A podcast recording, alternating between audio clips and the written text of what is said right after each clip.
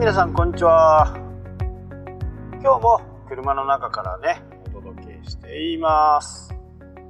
はい。今日は Apple Watch のね話。今まであんまり知ったことがあったかどうかちょっと忘れちゃいましたけど、えー、もうかれこれね2年ぐらいですかね。それまではほとんどこう時計を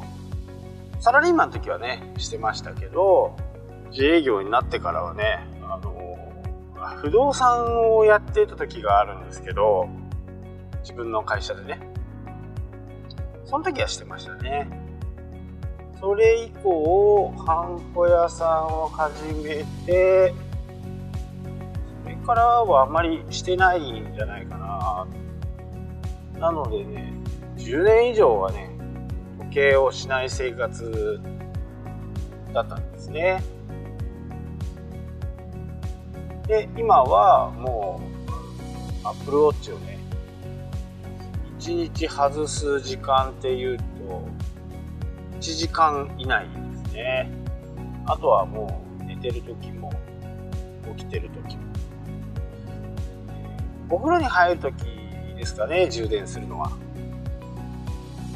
まあどこかどこかのね、えー、温泉旅館とか行った時とか、まあ、サウナとかがあったりねあの、えー、日帰り入浴できるねところとか行くとその時はね外します。ただあのアプローチ自体も防水なんで問題はないんですけど、まあ、サウナの温度はねあんまりよくないかなと思って外してます。まあそのぐらいこうアップルウォッチが自分の近くにいるっていうもう花花うん忘れると忘れたことはないんですけど、えー、ただ出張とかに行って1回だけかな。1回だけ電池がもう、えー、そこを尽きてしてるだけっていう感じですかね。実際動いてないんだけどまあどっかに入れちゃうとまだ忘れちゃうんでね、えー、してるだけの状態になったことがあります。それぐらいですかね。あとはほとんどもう、えー、ずっとつけている状態ですね。でまあこれを Apple Watch をね、えー、初めはねいらないなーってずっと思ってたんですよね。出た当初。シリーズ1の時からね。で、シリーズ2もいらねえなーと思って、で、シリーズ3が出た時に、シリーズ3は Apple Watch だけで、この Apple Watch の中に SIM が入ってて、こちらでね、通信ができるっていう風な形になって、これはいいかもって思って買ったのが最初ですね。とそれともう一つ大きな理由はその睡眠睡眠をしている時の状況がちょっと知りたかったなっていうところがあってその状況をね確かめるのも Apple Watch ができるという話でそこからねずっとつけています。でどんなことがわかるかっていうとこの Apple Watch が心拍数を測ってそれとあと何でしょうね。なんなんでわかるんでしょう、まあ、心拍数とここはちょっと詳しくは分かんないんですけど、えー、いい睡眠深い睡眠か浅い睡眠かっていうのが、えー、こうアプリを通してねグラフになってわかる。まあこれが、あのー、欲しかったんですよね。で、えー、じゃあ実際にどう生活が変わったとかそれはあんまりなくって、え、そのアプリもですね、英語なんでよくわかんないですよね。日本語対応してないんで、ただ、初めの1年はね、今もずっとそうですけど、初めの1年は、とりあえずデータを取ることが先だろうということで、ずっとね、データをこう、貯めていった状態でしたね。で、えー、簡単なものですとね、わかるんですよね。アップルの純正でも、ヘルスケアっていうアプリがあって、その中で睡眠がこうとか、あーとかっていうのが書いてあるんで、その辺はね、活用させてもらっています。ただ、えー、本来はね、その電話とスケア系のね、ランニングはしないんで、えランニングとかじゃなくて、ヘルスケアと電話ですかね。これが主に導入に至るまでの要望だったんですけど、で、実際にこれをつけてみて感じたのは、まあもちろんね、こう、未来を感じるっていうか、今はね、シリーズ4、新しいのつけてるんですけど、シリーズ4からは、転倒した時、転んだ時ですね。転んだ時に、アプリが、転、そのね、転んだけど大丈夫みたいなことを言ってくれるんですよね。あの、画面に出る。で、それでも反応しないと、緊急連絡先っていうのを登録してあって、その緊急連絡先に連絡が行くようになってます。なので、えー、まだね、あの、転んだことがないんで、出たことがないですけど、まあ、冬場はね、年に1、2度転ぶんで、そう毎年転びますね。去年はね、あんまり雪がなかった、雪もなかったし、そんなに転ばなかったような気がするんですけど、まあまあ、だいたい年に一度は大転びします。もうね、コテとかっていう苔じゃなくて、もう、足が腰ぐらいまで行くぐらいの大苔ですよ。そのぐらいの転び方をすると、多分アプローチが反応してくれると思うので、まあその時にまたね、えー、こんな状況でしたなってことを言えるかなと思いますけど、まあまだそれは経験がないんで、ただその転倒防止とか今日本ではまだあの実装できてませんけど脈拍が測れるとか血圧が測れる。脈は測れる血圧が測れるとかいうふうなことを今の日本の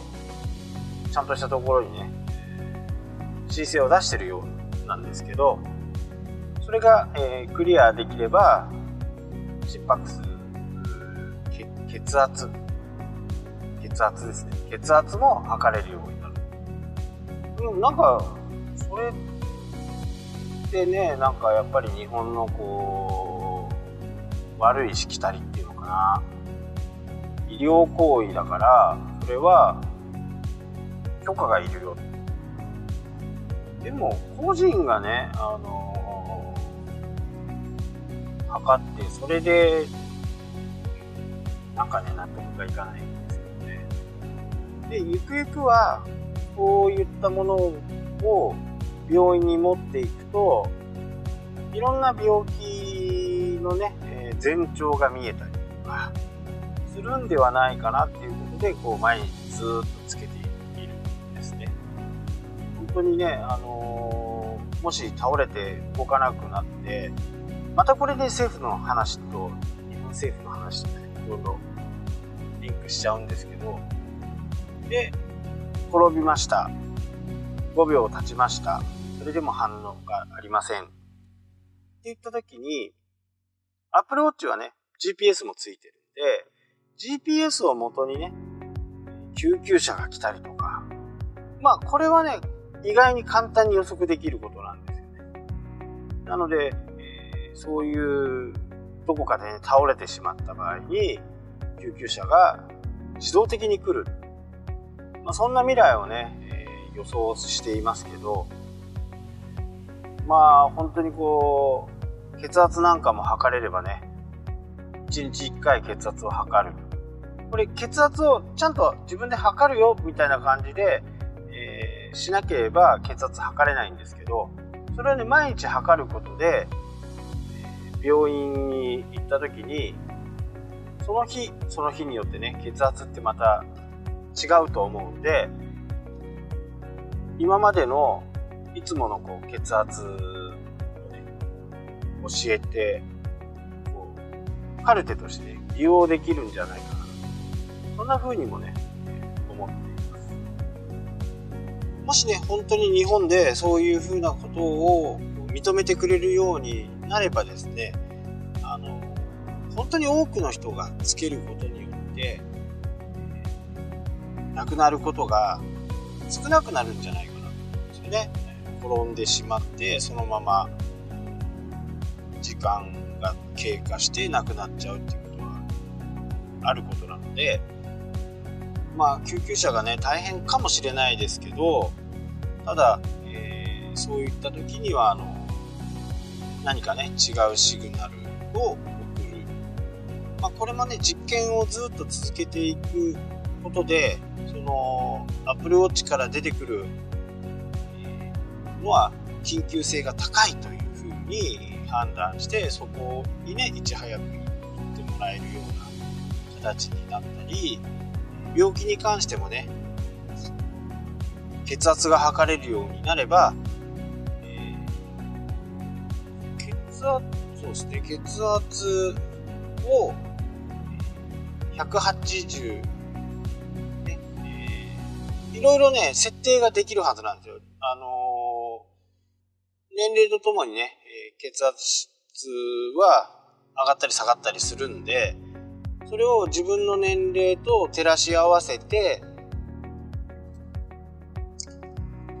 設定したよりも高くなった場合、低くなった場合で警告を出してくれるんですね。アプローチは。そうすると対応ができたりしますんで、えそういうデータがね、いついつどこに何をしている時にそういう状況になったのかっていう風なことがデータとして残るっていうのはやっぱりすごくお医者さんにとってはいいんではないのかなっていうふうにやっぱり思うんですよね。で病院に行くと、えー、皆さん病院が大好きな人いませんのでやっぱり心拍数とかも上がりますし血圧も上がりやすくなる。まあ、ドキドキしますんでね。そうなると正しい診断ができない。日頃からずっとこうつけているとどんな状況の時に車の運転をする時に血圧が上がりやすいとかそういう状況が分かってくるんで、えー、そうなるともうそろそろ車の運転をやめようかとかですね。亡くなってしまってからでは何もできないんでなる前にね、そういうふうな予防じゃないですけど、まあ対策をしておくのがいいのではないかなと私は思っていますね。で、他にもね、いろいろこうリマインダーだとか、通知が、メールの通知だとか、いろんな形が、えー、来るんで、こう iPhone を出してみるっていう作業がね、最近ほとんどないんですよね。もう Apple Watch をパッと見ると、それでわかるんで、なので、えー、iPhone の電池が本当に減らなくなりました。なのでね、ずっとこう1日使ってても、まあ、10S なんで、容量は大きいの、ね、昔から比べると容量が大きくなってるとは思うんですけど、えー、普通にね、会社に行って帰ってきて、えー、充電をする時にね、7割ぐらい、70%ぐらい残ってるんですよね。まあそんな感じでね、電池の減りも少なくなったっていうのは、まあ副産、だからね、こう、Apple Watch 自体がどこがいいって言われると、非常に微妙なんですよね。なんか、副産物みたいのがいっぱいある。あ、iPhone を見なくなるとか、今まではやっぱり、時計の役割もしてたと思うんですよ。iPhone が。何時かなと思って、時計を見るのに iPhone のスイッチを入れる。まあそもそも Apple Watch、Watch なんで時計を見るのがね、主たる目的かもしれませんけど、今までは iPhone で見てたものが Apple Watch で見るようになる。そうすると iPhone の電池が減らなくなる。こう、ちょっと、ちょっと小難しいっていうか、ちょっとめ説明するのはとても、えー、大変なんですね。ただ、こいつをつけていると、いなくなると、なんか不安になるみたいな感じかな。だから、なんかすごくこう、微妙な、微妙なこう感じなんですね。やっぱりこう、スマホにね、いろんなものがデータも入ってますし、パッと写真撮ろうと思ってもすぐ撮れるし、スマホがあれば何でもできたのが、今はセットであればよりいい。私の場合ですよ。私の場合はセットであればいいし、えー、言ってしまうと iPhone だけでもいいのかなっていう。電話もできるし、通知もわかるし、返信もね、あの、簡単なね、えー、返信とかだとすぐできるんですよ。了解しましたとか、承知しましたとかっていうのは、もう、ボタンピュッと押すだけで、そこにこう、メッセージが返るみたいな感じなんで、